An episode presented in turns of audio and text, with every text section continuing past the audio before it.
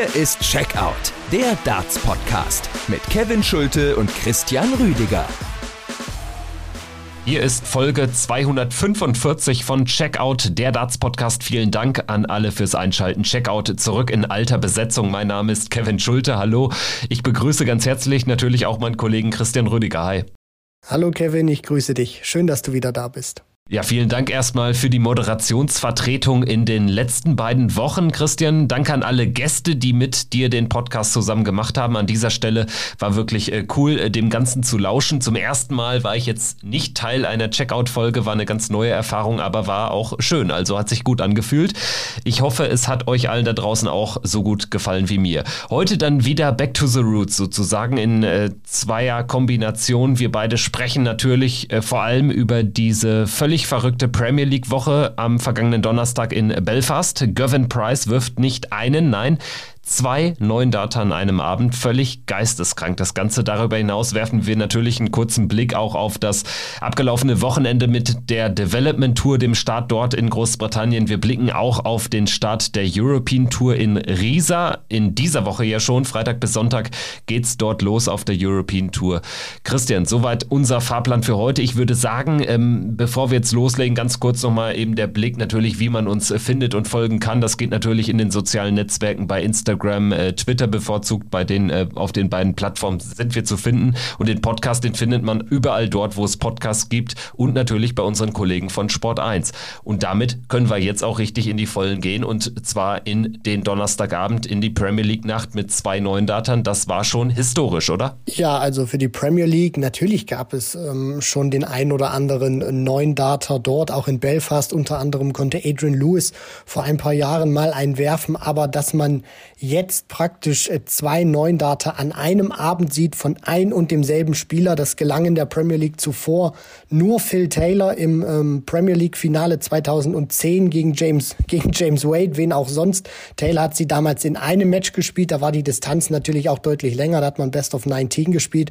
Und jetzt spielt sie Price in zwei verschiedenen Matches über die Distanz Best of 11. Also, es hat im Prinzip zu diesem Abend gepasst. Gervin Price war unglaublich drauf. Der war so auf diese Triple 20 geeicht. Der hat so einen guten Touch gehabt. Wir haben so viele sechs perfekte Darts gesehen und dass Price dann, sage ich mal, diesen zweiten neuen Darter noch hinterher äh, wirft im Finale dann gegen äh, James Wade. Das hat dann irgendwie, finde ich, auch gepasst.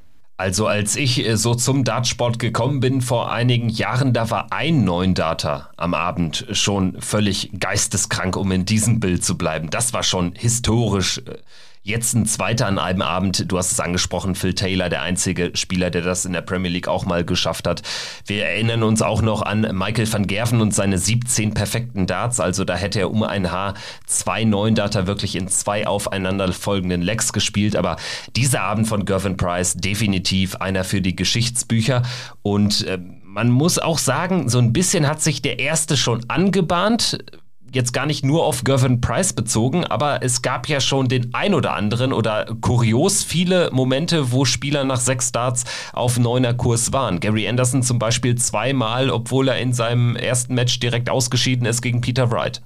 Ja, genau, richtig, Kevin. Also das war auch nochmal, finde ich, schön zu sehen von Anderson, dass er sich da auch qualitativ gegen diese Niederlage gebäumt und gestemmt hat. Wenn man sich das auch mal anschaut, ich meine, er spielt die zwei oder die, das, das zweite Mal, wo er die sechs perfekten Darts spielt, das macht er im zehnten Leg, als Peter Wright zum Match anwirft, wo er eben auch weiß, er muss wahrscheinlich den neuen Data spielen. Er hätte ihn dann auch spielen müssen, weil Peter Wright, ich glaube, elf oder zwölf äh, spielt er dann. Also er macht auf jeden Fall in der vierten Runde aus als Anwerfer. Und das war dann auch äh, schön zu sehen, dass, dass Anderson so viel Touch hat, so viel Magie findet. Aber auf der anderen Seite war es dann auch irgendwie bezeichnend für diesen Abend, weil es ging schon damals, äh, es ging schon grandios los mit dem ersten Match, als Price dann diese 170 checkt und das hat sich dann durch diesen gesamten Abend irgendwie gezogen. Jede Partie hatte irgendwo seine, seine magischen Momente auch ein Stück weit gehabt und das ist dann auch einfach schön zu sehen, dass wir nicht nur über einen Gervin Price sprechen, sondern auch zum Beispiel über einen Gary Anderson, der zweimal sechs perfekte Darts gespielt hat. Und damit können wir jetzt dann auch vielleicht ein bisschen detaillierter in den Abend allgemein reingehen. Ähm, lass uns äh, gerne noch bei Gervin Price natürlich bleiben. Er hat den Abend gewonnen und er hat den Abend eröffnet mit einem 6 zu 3 gegen den Bully Boy, gegen Michael Smith, wirft da schon 108er Average und checkt die 170, also den Big Fish zum Match. Da hat sich das Ganze auch schon angedeutet, dass Price wirklich unplayable ist an diesem Abend. Man hat auch gemerkt, dass er, also ich finde, er sieht auch äh, deutlich äh, wie sagt man da heutzutage, Shred aus. Also so wirklich, er, be, er befindet sich ja auch gerade aufgrund seines Charity-Boxkampfs Anfang äh, April, befindet er sich da auch wirklich sehr oft im Fitnessstudio. Und man möchte jetzt auch so, gerade wenn man diesen diesen Abend gesehen hat von Price, auch so ein, so ein Stück weit sagen, das hilft ihm vielleicht auch in seinem Spiel, dass er noch mal ein Stück weit fitter wird, dass er vielleicht auch ein paar Kilos verliert, hat gesagt, zehn Kilo muss er noch verlieren. Also wir können uns vielleicht auf einen deutlich schlankeren Gervin Price jetzt in den nächsten Wochen einstellen und es scheint seinem Spiel einfach gut zu tun, hat sehr viele gute Momente gehabt und Michael Smith, der eigentlich finde ich, überhaupt nicht viel falsch gemacht hat. Verpasst die 121 einmal zum Break. Da wäre er wieder richtig fett drin gewesen in dieser Partie. Ansonsten spielt die 144, glaube ich, war es einmal gewesen, hat dann nochmal die 150 verpasst. Also da musste auch schon wirklich richtig dicke Dinger versuchen zu spielen, weil Gervin Price, wie du schon richtig sagst, äh, eigentlich nicht zu bezwingen war an diesem Abend und auch an diesem Viertelfinalspiel gegen Michael Smith. Und dann im Halbfinale gegen Michael van Gerven beim 6-5, da wirft er eben den ersten Neuner und äh, checkt dann am Ende auch wirklich bravourös oder nutzt äh, seinen Anwurf dann bravourös aus im, im äh, Decider. Auch eine typische Partie für Michael van Gerven in, in der Phase, in der er ist, dass er da auch wirklich äh, famos spielt. Das war ja ein, ein unglaublich hochklassiges Match, eben auch dann von Michael van Gerven, aber er läuft dann in einen noch stärkeren Gervin Price rein und sinnbildlich war auch der Gesichtsausdruck von Michael van Gerven, als er wirklich den Neuner kassiert, wo man auch irgendwie so aus dem Gesicht von MVG lesen konnte, meine Fresse, das gibt's doch nicht, jetzt kann ich hier, fange ich selbst an zu zaubern und dann spielt mein Gegner wieder mal noch stärker auf. Also wirklich ähm, ein, ein gigantisches Match mit am, am Ende auch dem richtigen Sieger, weil sonst hätten wir den zweiten Neuner nicht mehr gesehen an dem Abend. So sieht's aus. Und was mir auch in diesem Match aufgefallen ist, zum einen natürlich dieser Gesichtsausdruck von Van Gerven, das äh, kennt er natürlich auch nicht, dass er praktisch auf der empfangenden Seite eines neuen Datas ist. Normalerweise verteilt er die unter anderem, ist ja Van Gerven genauso einer wie Price und Taylor, die zwei neuen Data auch mal an einem Abend gespielt haben, beziehungsweise er hat es mal auf der Pro Tour geschafft in einem Match über Best of Eleven vor ein paar Jahren gegen Ryan Murray. Das heißt, er hat auch mal so ein ähnliches äh, Kunststück geschafft, nur eben dann nicht vor TV-Kameras. Und was mir bei Van Gerven in diesem Match zumindest gefallen hat, ist, dass er nach diesem neuen Data, wo Price genauso stark drauf war wie in der Partie gegen den Bullyboy Michael Smith im Viertelfinale, dass Van Gerven nicht auseinandergebrochen ist, sondern die Partie tatsächlich dann auch noch mal offen gestalten konnte, dass er uns dann auch noch in den Decider gebracht hat. Das hat mir gefallen und äh, ja, ich glaube auch, dass auch wenn er natürlich nicht mag, diese Niederlage einzustecken, gerade auch weil Price den Neuner gespielt hat, er hätte dann unglaublich gern die Partie sicherlich noch gewonnen, Michael van Gerven, ziehe ich da auch wieder, weil wir ja so oft über MVG jetzt gesprochen haben, auch wieder ein positives Fazit. Also es scheint langsam aber sicher besser zu werden. Für die Titel reicht es aktuell noch nicht, aber spielerisch war das jetzt schon wieder deutlich besser und äh, vor allem auch souveräner und konstanter, was ich von ihm gesehen habe. Ja, also gegen Joe Cullen in äh, seinem Viertelfinale, da hatte er auch an der einen oder anderen Stelle Glück. Das war von beiden auf die Doppel wirklich sehr schlecht. Anders kann man es nicht sagen. Und dann eben dieses für ihn aktuell typische Match äh, gegen äh, Gervin Price. Er hat ja dann wirklich auch jetzt nicht mehr so die Zeit, in der er so eine richtig lange Durchstrecke erlebt. Wir hatten ja Michael van Gerven auch in 2020, 2021 teilweise mit ja, 90er äh, Averages am laufenden Band. Mittlerweile ist das schon hochklassiger geworden aber die Spitze, die Konkurrenz eben auch hat äh, aufgesattelt und an dem Abend war es dann eben Gervin Price, der da noch eins draufsetzen konnte und der dann auch im Finale gegen James Wade kühl blieb, denn James Wade war richtig stark auch in diesem Match. Der hatte schon den neunten neuen Data in seiner Karriere dann im Verlauf dieses Matches gegen sich kassiert, lässt sich davon aber nicht beeindrucken, zeigt sich ähm, extrem kämpferisch und ich hatte so ein bisschen das Gefühl, er wirkte dadurch äh, sehr angestachelt. Also James Wade war wirklich so im Beast-Mode zwischenzeitlich und hat dann auch so James, James Wade-mäßig seine Chancen genutzt. Am Ende allerdings hat er dann ein, zwei kleine Fehler zu viel gemacht und die hat Gervin Price dann ausnutzen können zum 6 zu 4 an diesem Abend im Finale. Was mir bei James Wade auch sehr gut gefallen hat, das ist die von dir angesprochene Körpersprache. Er hat sehr danach ausgesehen, als ob ihm irgendetwas natürlich auch vielleicht angestachelt hat oder einen Motivationsschub äh, gegeben hat. Äh, er hat ja auch letztens äh, kommuniziert über die sozialen Medien, dass er und seine Frau Sammy zum zweiten Mal Eltern werden. Das heißt, Arthur James Wade bekommt nochmal Nachwuchs. Das sind natürlich auch schöne Nachrichten für einen James Wade. Und er hatte damals auch, wo er diese Nachricht mit dem ersten Kind verkündet hat, hat er danach auch deutlich besser gespielt. Das hat ihm Auftrieb gegeben.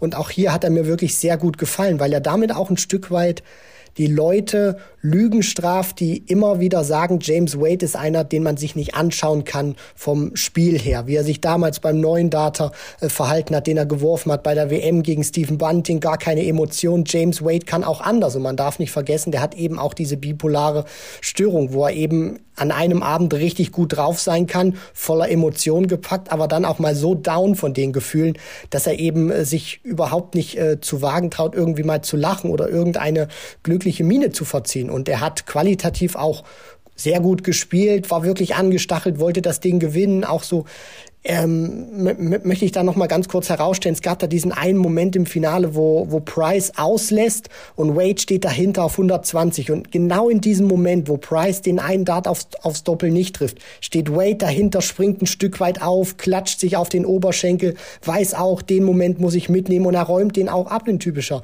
James Wade-Manier. Also das war wirklich sehr schön zu sehen, wie sich The Machine da präsentiert hat an diesem Abend.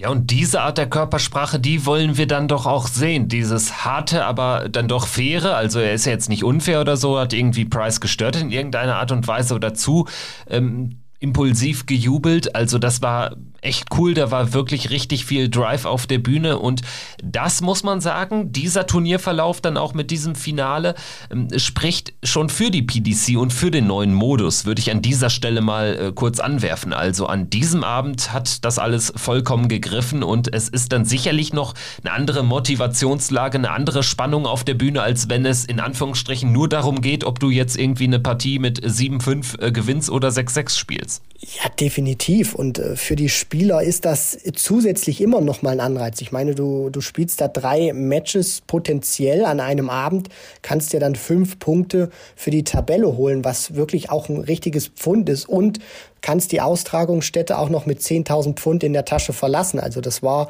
vor einem Jahr noch ein Proto-Sieg gewesen. Das kannst du da in drei Matches an einem Abend schaffen. Sonst hättest du da immer ein bisschen länger spielen müssen auf der Proto. Natürlich hast du da die Creme de la Creme des Dartsports.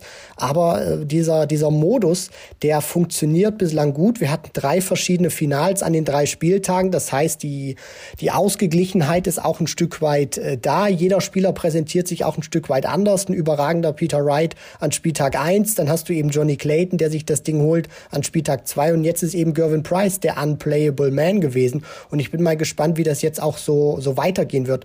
Und deswegen freut es mich auch wieder, dass es möglich ist für die PDC wöchentlich zu spielen oder wieder in einem Rhythmus über mehrere Monate, weil somit kommst du nicht irgendwie zusammen, hast ein paar, hast einen Spieler dabei, der gerade in einer richtig starken Form ist und dominiert vier, fünf Tage, sondern Jetzt geht es eben darum, wer kann konstant über Monate an einem Donnerstag performen. Ja, und bislang hatte tatsächlich jeder so seinen schlechteren oder schwächeren Tag, aber auch einen alles überragenden. Also an diesem Abend war es neben Gavin Price eben ganz klar dann James Wade, der deutlich aufsatteln konnte im Vergleich äh, zu den Leistungen an den ersten beiden Spieltagen. James Wade dann vor allen Dingen mit seinem Meisterstück, so will ich es mal ausdrücken, im Halbfinale gegen Peter Wright. Peter Wright hatte auch eine sehr gute Tagesform, hat ja erst Gary Anderson mit 6 zu 4 geschlagen. Das war auch schon ein hartes Stück Arbeit in einem durchaus guten, ansehnlichen gefährlichen Duell, weil eben auch die Scoring Power häufig stimmte beim Flying Scotsman. Wright kommt dadurch mit 6-4 und kassiert dann das 4 zu 6 gegen James Wade, trotz eines 105er Averages. Aber James Wade kann das mitgehen, spielt selbst nur 102 und äh, gewinnt diese Partie mit 6 zu 4. Das hatte ich ihm so nicht zugetraut, äh, obwohl er natürlich Clayton geschlagen hatte mit 6-3. Ich dachte schon, Peter Wright, ja, der ist sehr steady unterwegs, der wird das irgendwie machen, aber Pustekuchen, James Wade hat sich da durchgesetzt und ähm, da muss ich dann auch James Wade ein Kompliment einfach zollen, weil er ist einfach jetzt über Jahrzehnte ein Spieler, der eigentlich nie in einer richtig langen Formkrise war. Auf der Proto hat es jetzt auch nicht so gut funktioniert, aber er kommt jetzt nach Belfast und rockte einfach mit diesen Abend. Ja, und was James Wade auch immer wieder auszeichnet, er war nie der konstanteste, wird auch nie der konstanteste äh, sein.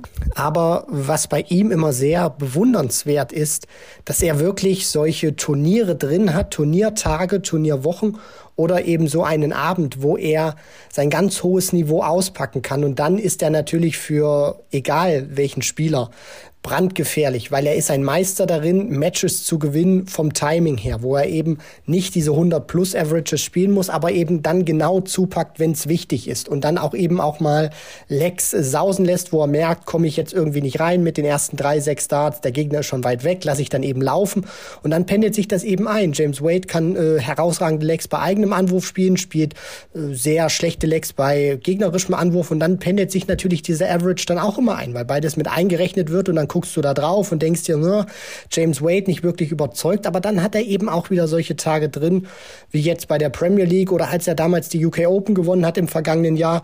Also er ist immer sicherlich eine, eine kleine Wundertüte, welche Leistung man von ihm sieht, aber man weiß immer wieder, er hat so zwei, drei, vier Turniere im Jahr drin, auch bei Majors, wo er ganz vorne mitspielen kann und dann auch ein Kandidat für die Titel ist.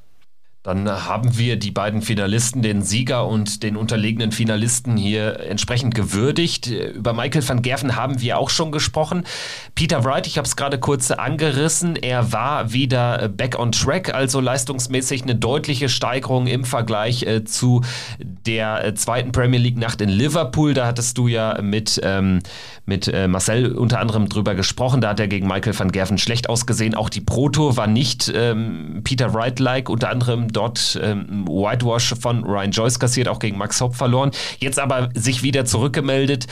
Natürlich kassiert er die Niederlage gegen James Wade, aber ich glaube nicht, dass ihn das in irgendeiner Art und Weise beeinflussen wird. Ich denke, man kann jetzt schon so selbstbewusst und so klar sagen, dass Peter Wright auch bei allen Major-Turnieren in diesem Jahr und auch bei der ähm, Frage, wer die Premier League gewinnt, ähm, auf jeden Fall ein ganz großes Wörtchen mitreden wird.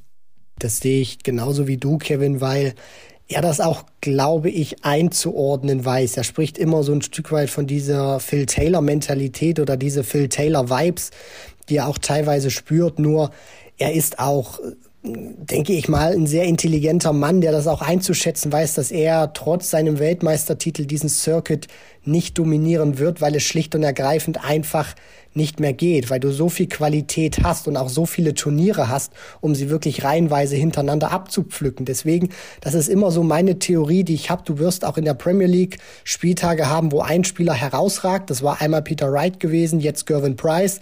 Und dann wirst du im Turnierkalender auch immer mal wieder Phasen haben. Dann dominiert mal einer, in Anführungszeichen dominiert, aber gewinnt mehr Turniere als der Rest der, der Weltspitze. Dann ist wieder jemand für ähm, ein paar andere Wochen dran, dann dominiert wieder jemand den, den Monat Juni, Juli, August vielleicht und dann äh, verschiebt sich wieder dieses Kräfteverhältnis. Deswegen, das wird sehr interessant zu sehen sein, wie sich das auch entwickelt. Aber Peter Wright wird einfach äh, mit diesem Weltmeistertitel, kann den eigentlich mental nichts aus der Bahn werfen.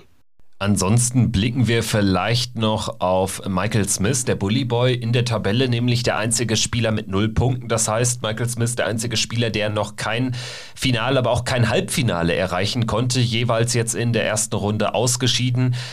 Immer auch mit äh, 3 zu 6, also re relativ deutlich äh, gegen Peter Wright, Johnny Clayton und jetzt eben gegen Gervin Price gegen Price macht er eigentlich jetzt gar nicht so viel falsch, aber Price eben unplayable gewesen. Nichtsdestotrotz glaubst du, dass sich das mental so ein bisschen negativ verankern kann bei ihm jetzt, nachdem er eben diesen großen Triumph, dieses äh, Meisterstück in Form der Weltmeisterschaft verpasst hat, kommt er jetzt eben ergebnistechnisch äh, wirklich schlecht rein in diese Premier League. Was glaubst du, hat das Auswirkungen für ihn? Denkt er vielleicht jetzt äh, schon wieder zu viel nach?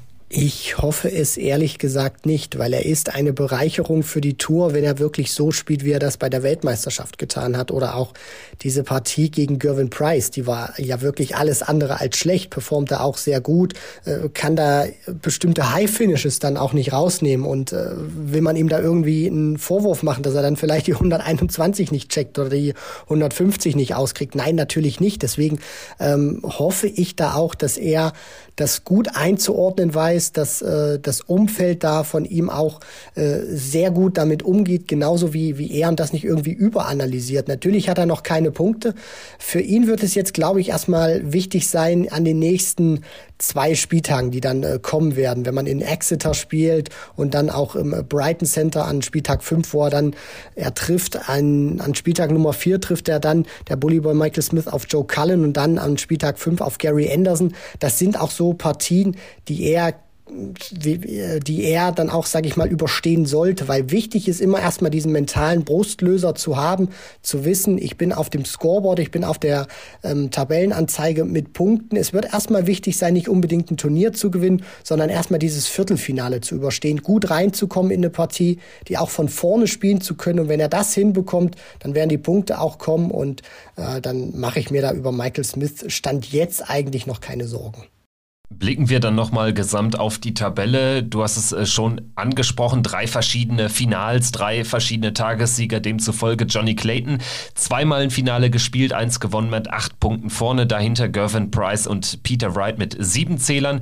James Wade hat fünf Punkte, hat sich jetzt nach vorne gespielt durch diesen Finaleinzug. Michael van Gerven mit vier Punkten, noch äh, stand jetzt draußen, also nicht für die Playoffs äh, qualifiziert, allerdings natürlich die Tabelle auch noch, ja, irgendwie nicht so aussagekräftig kräftig. Es geht ja noch 13 weitere Nächte. Erst dann wird Tabula Rasa gemacht. Joe Cullen hat drei Punkte als Debütant eigentlich ganz ordentlich unterwegs, aber auch schon so ein bisschen äh, viele verpasste Chancen, zeigt auch ein Blick auf die Checkout-Quote. Bislang ist er da klar der schlechteste Mann von allen. 8, 30 Prozent, 21 von 70 Chancen nur genutzt. Gary Anderson hat zwei Punkte in der Tabelle, da muss auch noch was kommen und Michael Smith eben null Punkte und äh, das trotz einer Checkout-Quote von 64 Prozent. Also demzufolge ist er eigentlich in den Momenten da, aber er kriegt dann das Scoring nicht so sehr auf die Reihe bislang. Im Average äh, sieht man bislang übrigens drei Spieler mit über 100. Das sind die üblichen Verdächtigen Price, Wright und Van Gerven. Du hast jetzt extra schon angesprochen, es geht ja jetzt nicht diesen Donnerstag weiter. Da hätte eigentlich Berlin stattfinden sollen. Berlin aber jetzt äh, weit nach hinten ähm, manövriert worden wegen der hiesigen Corona-Regeln auf den 13. Juni verschoben. Das geht dann hoffentlich auch vor voller Hütte, am besten natürlich über die Bühne. Heißt aber auch für die Premier League, es geht erst mit der vierten Nacht in Exeter weiter am 3. März. Also jetzt eine Woche Pause ist sicherlich auch nicht ganz verkehrt für die dann doch sehr belasteten Spieler aktuell mit Pro Tour und Euro Tour jetzt in diesem Fall am nächsten Wochenende. Ist das jetzt mal wirklich eine, eine sehr ruhige Woche gewesen seit dem Donnerstag? Haben sie ja jetzt dann wirklich mal eine komplette Woche mit komplett sieben, acht Tagen frei. Ja, und da werden sie auch sicherlich froh drüber sein. Gerade die Top 8, die die Premier League spielen bis in den Mai hinein, äh, bis in den Mai hinein, beziehungsweise dann natürlich diesen äh, verschobenen Playoff-Spieltag in Berlin, der dann nochmal ähm, ein bisschen später zu gegebener Zeit, die du gerade genannt hast, Kevin, äh, ausgespielt wird. Es ist auch, glaube ich, ein sehr wohltuendes Gefühl für diese Spieler, weil sie das über einen sehr langen Zeitraum jetzt nicht mehr kannten, wie das immer wieder ist, am Wochenende die Pro Tour zu spielen, Donnerstag die Premier League. Du musst einen Tag vorher mindestens schon da sein, heißt am Mittwoch. Also das ist auch äh, sehr stressig von, von der Reiserei her, auch wenn du vielleicht wenig machst. Aber das ist dann schon anstrengend, egal welchen, welchen Weg du dann auf dich nimmst, ob du es mit dem Flugzeug erledigst, ob du ins, ins Auto steigst. Da sind einfach dann auch viele Kilometer, viele Stunden Stunden, die du irgendwo unterwegs bist. Und das zerrt dann natürlich auch ähm, an deiner, an deinen Kräften. Deswegen werden die da sehr froh sein, gerade die Top 8, dass sie jetzt ein bisschen durchpusten können. Bevor wir jetzt den, den Haken erstmal äh, dahinter machen, hinter die Premier League, mich wird äh, so eine Art Zwischenfazit äh, doch noch äh, sehr interessieren. Wir sind ja schon so ein bisschen drauf eingegangen, dass jetzt natürlich dieser Abend in Belfast, der war Gold wert natürlich auch, da, da spielte der Modus auch schon eine Rolle, wie ich eben erwähnt habe. Aber so insgesamt ähm, siehst du trotzdem vielleicht doch ein bisschen die Gefahr, dass es sich etwas abnutzt oder sagst du, nee, im Prinzip, wir hatten ja auch damals schon immer die gleichen Spieler, natürlich dann immer nur einmal pro Abend, aber dann habe ich doch lieber dieses Turnier. Kannst du nach drei Spieltagen schon dieses kleine Zwischenfazit für dich ziehen oder wie, wie sieht das aus? Boah, das ist äh, verdammt schwierig. Aktuell funktioniert dieses Format natürlich großartig, gerade weil du Abwechslung hast. Drei Spieltage, drei verschiedene Sieger, drei verschiedene Finals.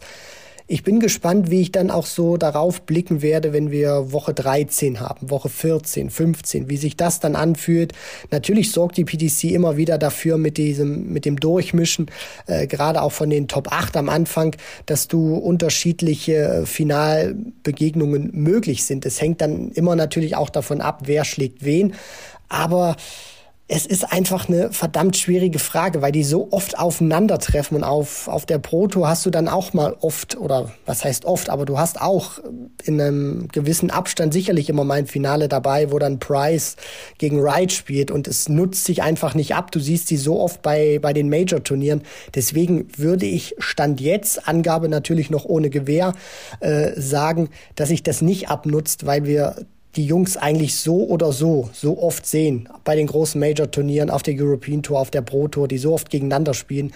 Deswegen wird es da, glaube ich, eine Nacht jeweils immer pro Woche am Donnerstag wahrscheinlich nicht so den großen Unterschied machen. Ich finde vor allen Dingen wichtig, dass die PDC das Ganze nicht unnötig in die Länge zieht. Also ich habe schon das Gefühl, dass man versucht, irgendwie zwischen den Spielen die Abstände relativ kurz zu halten. Zum Beispiel gibt es ja auch keine eigenen Walk-ons mehr im Halbfinale.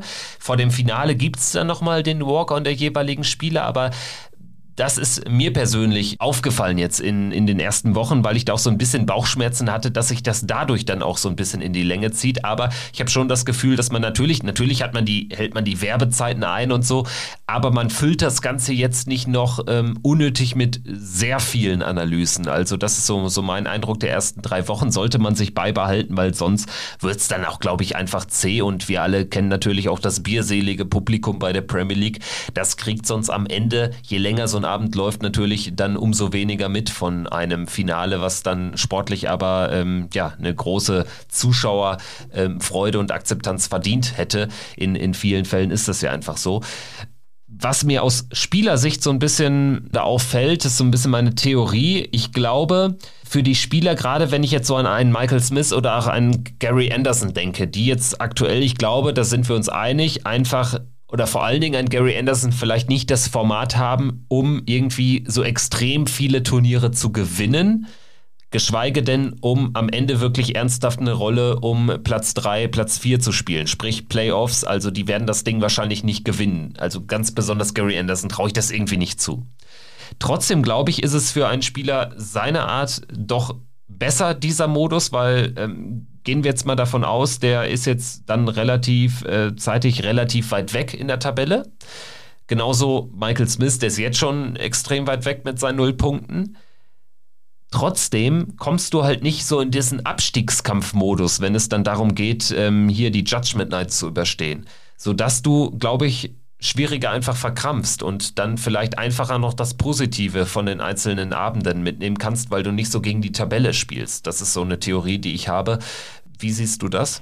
Ja, also mental kann das natürlich auch sehr wichtig und entscheidend sein für die Motivation der Spieler, da sie erstmal vielleicht entspannter oder relaxter an die Sache herangehen, da sie eben wissen, es ist nicht nach der Judgment Night Schluss, sondern wir spielen dieses komplette ähm, System einmal durch. Und gerade auch, das könnte einem Gary Anderson dann natürlich oder auch einem Michael Smith in, in so einer Phase deutlich entgegenkommen, ist eben dieses neue Punktesystem, was man eingeführt hat. Weil wenn Anderson, wir spinnen jetzt mal ein bisschen rum, den nächsten Abend äh, gewinnen sollte, dann macht er aus zwei Punkten plötzlich fünf und dann wäre er punktgleich jetzt erstmal in der Tabelle mit Gervin Price und Peter Wright. Natürlich weiß man nicht, was die dann auch irgendwie äh, machen würden. Des, deswegen nur jetzt mal so ganz grob gerechnet. Aber die Spieler wissen das eben natürlich auch. Du musst nicht Nacht für Nacht performen, sondern du kannst auch an gewählten oder an ausgewählten Spieltagen sozusagen, will ich es mal ausdrücken, da sein.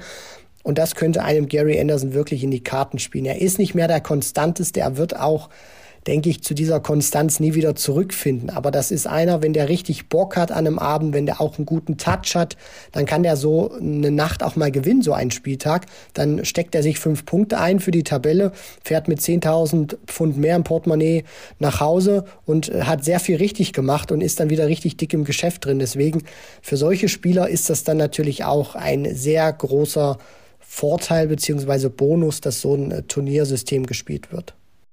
Ich bin jetzt einfach mal ganz optimistisch und sage, dass jeder der acht Spieler mindestens einen Abend gewinnen wird, weil ich glaube, das zeigt einfach die PDC aktuell in der Spitze, dass einfach jeder tagesformtechnisch da einfach mal auch so ein, so ein, so ein Megaturnier dabei haben kann und wird. Das ist mm, schon, davon bin ich äh, komplett überzeugt. Oh, das ist eine sehr mutige These, Kevin. Also du hast hoffentlich auch damit recht, würde ich mir auch wünschen, gerade auch für den Sport. Und äh, ich äh, bin normalerweise auch sehr forsch, halte mich da noch ein bisschen zurück, aber würde es mir natürlich auch wünschen, wenn jeder der acht mindestens einmal mit 10.000 Pfund mehr in der Tasche nach Hause fährt. Wir beobachten das natürlich weiter, werden natürlich weiter hier in unseren montags äh, wöchentlich erscheinenden Folgen auf die Premier League eingehen. Nächsten Montag dann eben nicht, weil Exeter eben dann erst folgt in der nächsten Woche. Nächste Woche Donnerstag geht's mit Woche 4 der Premier League weiter. Und äh, bei uns geht's jetzt weiter mit einem Blick auf das gerade abgelaufene Wochenende. Unter anderem dort natürlich die Development Tour am Start, aber auch ein paar European Tour Qualifier im Nordic and Baltic Raum. Das ist dann was für die Nerds, werden wir aber auch ganz kurz gleich drauf eingehen. Dann haben wir Rileys äh, Qualifier für die UK Open. Die letzten haben da stattgefunden, also das Teilnehmerfeld hat sich auch gefüllt. Und dann werden wir hinten raus gleich noch äh, auf den Start der European Tour in 2022 äh, zu sprechen kommen. Freitag ist es ja schon soweit in Riesa.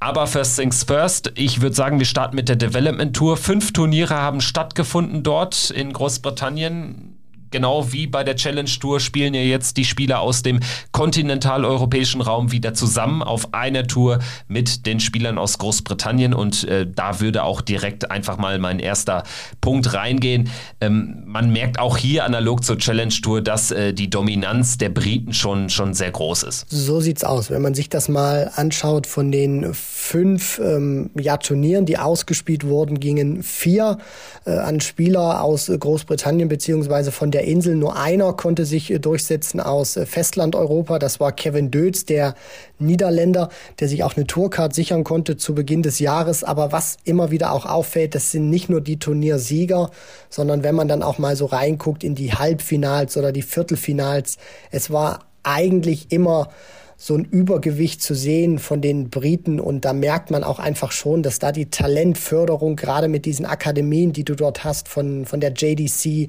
von Unicorn, von Target mit ihrem Elite-Programm, dass das schon ein bisschen ausgereifter ist und die Europäer, ich will jetzt nicht sagen, hinterherhängen, aber eben noch nicht ganz so auf dieser Jugendebene in der Konstanz die Qualität haben, um reihenweise dann die Turniere so abzuräumen, wie das die britischen Spieler tun. Wir können uns ja nochmal die Tagessieger anschauen. Äh, Bradley Brooks hat äh, das erste Turnier gewonnen, das zweite Turnier Keen Berry. Am Samstag gewinnen Josh Rock und Kevin Dötz, der Niederländer.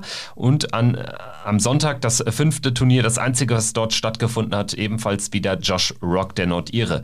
Da fällt auf, es handelt sich bei allen fünf Siegern um PDC-Tourkarteninhaber. Auch das beschreibt nochmal so ein bisschen ähm, ja, die Wertigkeit auch einer Tourkarte oder die Aussagekraft jetzt auch von, von Tourkarten, dass da dann schon mehrheitlich schon die, die Granden sich durchsetzen in äh, der Qualifying School. Auch bei den unterlegenen Finalisten haben wir mit einem Louis Williams einen Tourkartenbesitzer den Gegner in der ersten WM-Runde von Gabriel Clemens im Ali Pelli im vergangenen Dezember. Josh Rock hat zudem noch ein Finale erreicht. Der war eh der, der mit Abstand beste. 5000 Pfund eingespielt, führt im, in der Order of Merit äh, jetzt erstmal. Ja, also dementsprechend auch das äh, zeigt oder beweist nochmal äh, die, die Vormachtstellung da der, der jetzt schon bekannten und etwas arrivierteren Namen, wenn ich es mal so nennen will, im, im äh, Development Tour Zirkus. Richtig, und es freut mich dann natürlich auch zu sehen, dass, äh, auf, dass da auch jemand in diesen Bereich, gerade auch in dieser Development Tour Order of Merit, dann jemand auch hineinstoßen kann hinter dem führenden Josh Rock mit 5000 Pfund. Das, das ist wirklich, muss man auch sagen, also Preisgeld technisch hat er richtig fett abgesahnt an diesem Wochenende. Dahinter dann Bradley Brooks, Kevin Dötz, Keen Barry und dass dann auch so Nathan Gervin dahinter reinstechen kann. Auch ein sehr hoffnungsvoller schottischer Nachwuchsspieler, der auch schon mal im Juniorenfinale damals noch bei der BDO stand, abgewatscht wurde von einem Justin van der Gau. Aber von dem hört man heute so gut wie gar nichts mehr. Der hat damals richtig fett gezockt, aber Gervin ist aktuell derjenige, der deutlich besser performt ähm, in den Jahren danach. Deswegen freut mich dann natürlich auch zu sehen, dass äh, so ein Spieler wie Nathan Gervin sich vor einem Louis Williams einsortieren kann in der Order of Merit. Und äh, was man dann natürlich auch immer wieder sieht, das beschreibt sicherlich nochmal ähm, ganz gut diese, diese Lücke, die da zumindest jetzt geklafft hat, ist, dass ein äh, Rusty Jake Rodriguez, der die EU-Development Tour im vergangenen Jahr dominiert hat wie kein anderer, dass der sich erstmal nur auf Platz 18 mit 700 eingespielten Pfund wiederfindet und ähm, da noch ein bisschen weit weg ist von den, von den Briten. Weit weg, wenn man jetzt nur auf die Tabelle schaut, sind auch die Deutschen nach diesem ersten Wochenende. Allerdings gab es da auch den ein oder anderen Lichtblick. Fabian Schmutzler ist äh, 29. in der Order of Merit, hat 450 Pfund eingespielt. Vor allen Dingen hat er sein Können aufblitzen lassen beim letzten Event. Dort hat er ein Viertelfinale erreicht. Das ist auch das beste Ergebnis eines Deutschen an diesem ersten Development Tour Wochenende in diesem Jahr. Ansonsten würde ich noch äh, David Schlichting erwähnen wollen, der auch immer besser äh, wird. Äh, Last 64 äh, zweimal erreicht hat in Turnier 1 und 4. Joshua Herrmann, den kennen wir auch schon aus dem vergangenen Jahr auf der Development Tour da ganz gut unterwegs gewesen, auch ähm, einmal die letzte 64 erreicht und ansonsten Marcel Gerdon hat das Ganze zweimal geschafft.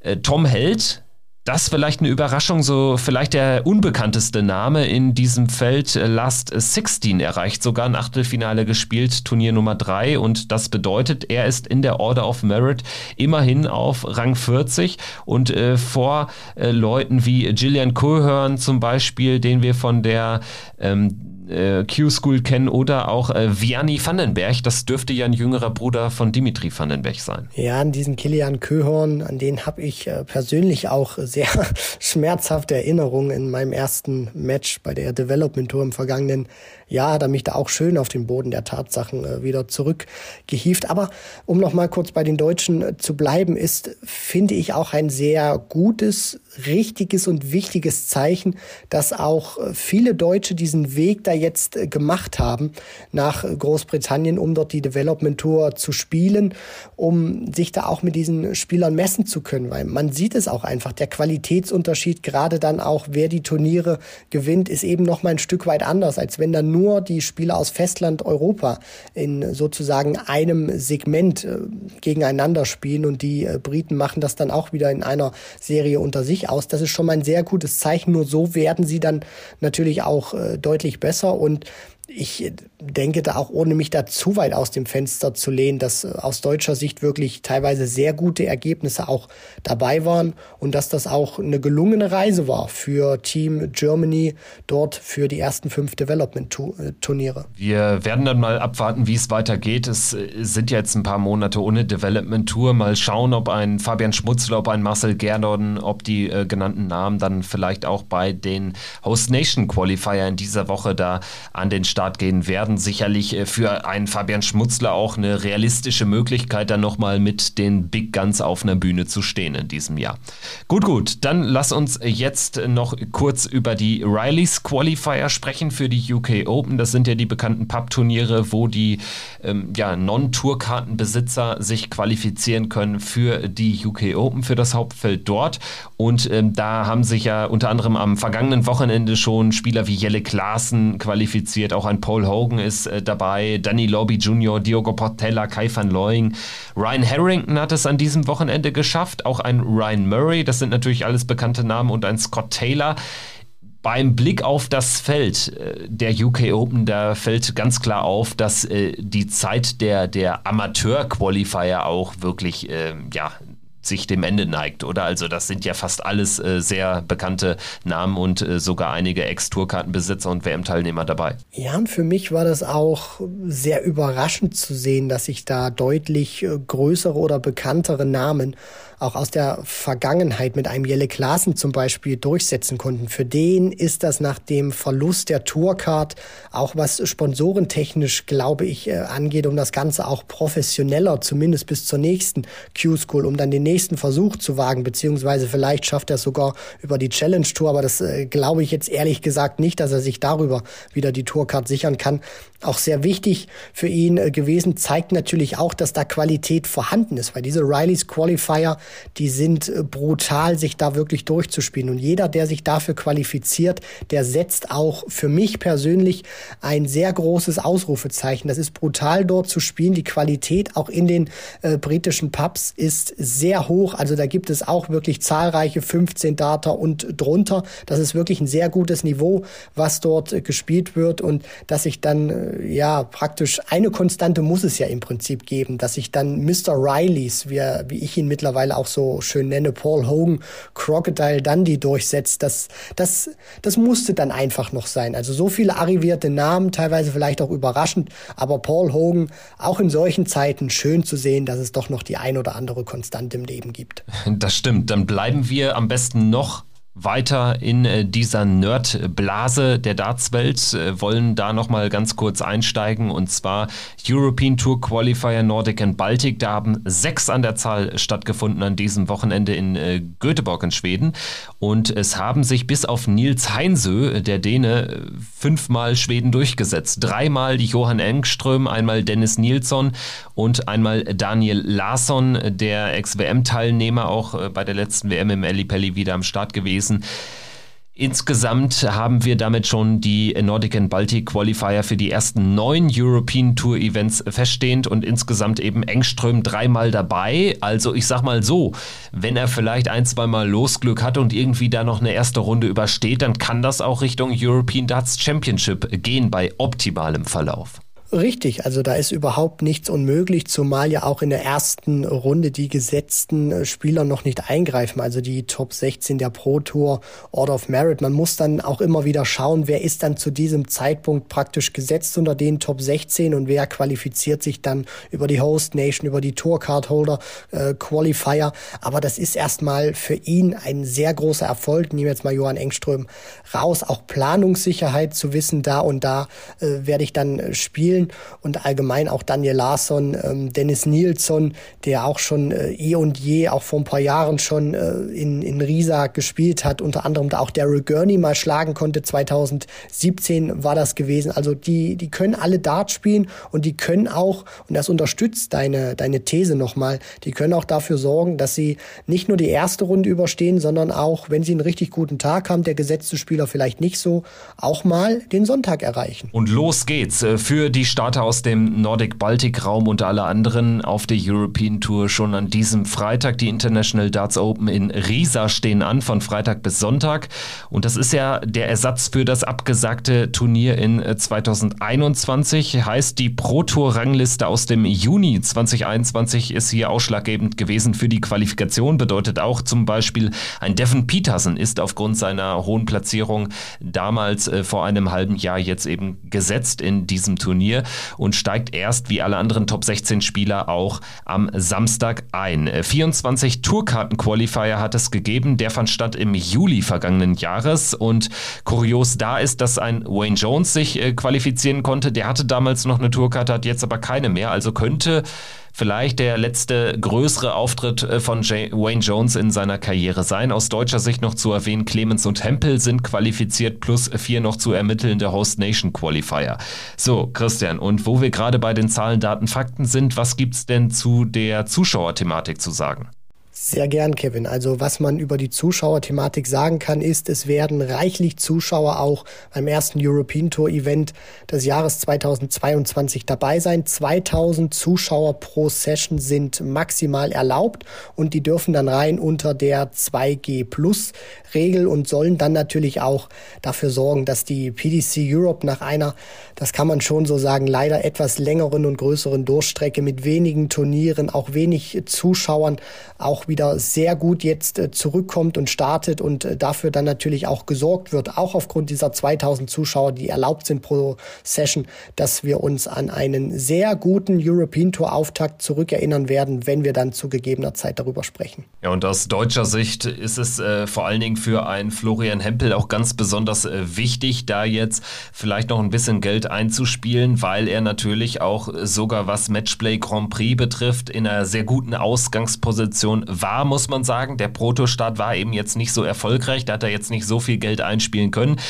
Aber auf die European Tour kannst du natürlich damit ein, zwei Siegen bei so einem Event noch richtig Boden gut machen. Darauf wird es jetzt ankommen. Natürlich auch für Gabriel Clemens, da vielleicht dann nochmal einen Finaltag zu erreichen. Das hat er ja bislang auch erst ja, einmal geschafft. Im letzten Jahr hat er ja zum ersten Mal überhaupt äh, den letzten Tag erreicht. Für einen Spieler seiner Klasse ja bislang einfach eine zu schlechte European Tour Bilanz. Also die gilt es, gilt es äh, zu verbessern. Und ansonsten, wenn wir jetzt so draufschauen auf das Teilnehmerfeld, das sind natürlich mehr oder weniger die üblichen Verdächtigen und dann eben der ein oder andere ähm, kleinere Name oder der ein oder andere Name aus längst vergangenen Tagen Tagen, wie eben Wayne Jones ist da das beste Beispiel, aber insgesamt einfach auch ein recht buntes Teilnehmerfeld. Einige große Namen haben sich über diesen Tourkarten-Qualifier qualifiziert, wie Gurney, Cross, Vandenberg oder auch ein Whitlock und ansonsten sind aber auch Spieler wie Martin Lukeman zum Beispiel, Luke Woodhouse oder auch ein Louis Williams dabei. Richtig, und das wird auch sehr spannend zu sehen sein. Sehr buntes Teilnehmerfeld, auch Spieler, in der ersten Runde dabei, den ich traue, sehr tief zu gehen, wie ein Ryan Searle oder die von dir schon angesprochenen Vandenberg, Cross, wenn sie denn ihre Form finden. Auch ein Kim Heibrechts ist, finde ich, jetzt wieder deutlich stärker gewesen, als er das in den vergangenen Monaten oder dann auch Jahren war. Deswegen, wir können uns, soweit lehne ich mich schon mal aus dem Fenster, auf ein sehr ereignisreiches European Tour Event freuen Risa. Es geht endlich wieder los mit der European Tour und da bin ich mal gespannt, wer sich den Titel holen wird, ob es es Joe Cullen gelingt, den Titel zu verteidigen. 2021 wurde ausgesetzt, das heißt, das Jahr davor konnte sich Cullen den Titel holen. Oder ähm, ja, ob sich dann wieder jemand Neues, vielleicht auch Altes, wieder in die Siegerliste einträgt. Ja, Joe Cullen sicherlich einer der Top-Favoriten bei seiner aktuellen Form. Aber wir werden das Ganze genauestens unter die Lupe nehmen und analysieren dann in einer Woche, wenn es wieder heißt Checkout der Darts Podcast wie immer montags für euch am Start. Danke fürs Einschalten heute. Danke dir, Christian. Hat äh, wie immer Spaß gemacht. Äh, war, als wäre ich nie weg gewesen. So sieht's aus, Kevin. Der Restart ist sehr schön gelungen. In diesem Sinne, das war der Checkout Restart in alter Besetzung. Wir melden uns nächste Woche wieder. Gabt euch wohl. Gute Zeit bis dahin. Macht's gut. Ciao. Ciao.